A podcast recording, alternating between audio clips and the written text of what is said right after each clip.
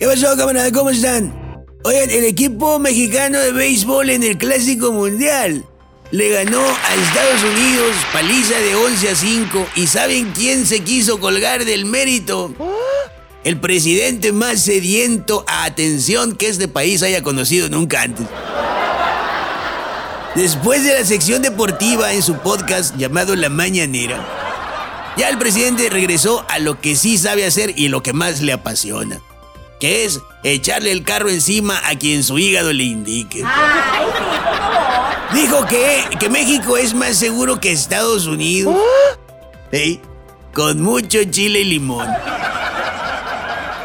Fíjate, el problema cuando tienes muchos frentes abiertos, es decir, muchas broncas con muchos sectores al mismo tiempo, es que no te das abasto y piensas que vas ganando todos los tiros.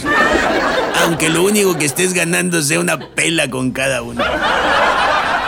Hasta, es más, con tantas broncas que tiene el presidente, hasta los bots están cansados. Dice que es mucha chamba la que están haciendo. Ya se le enojaron un grupo de soldados y sus familias. El fin de semana le marcharon. Así que al presidente que le gusta estar en descanso, más le vale ponerse firmes. ¡Ya!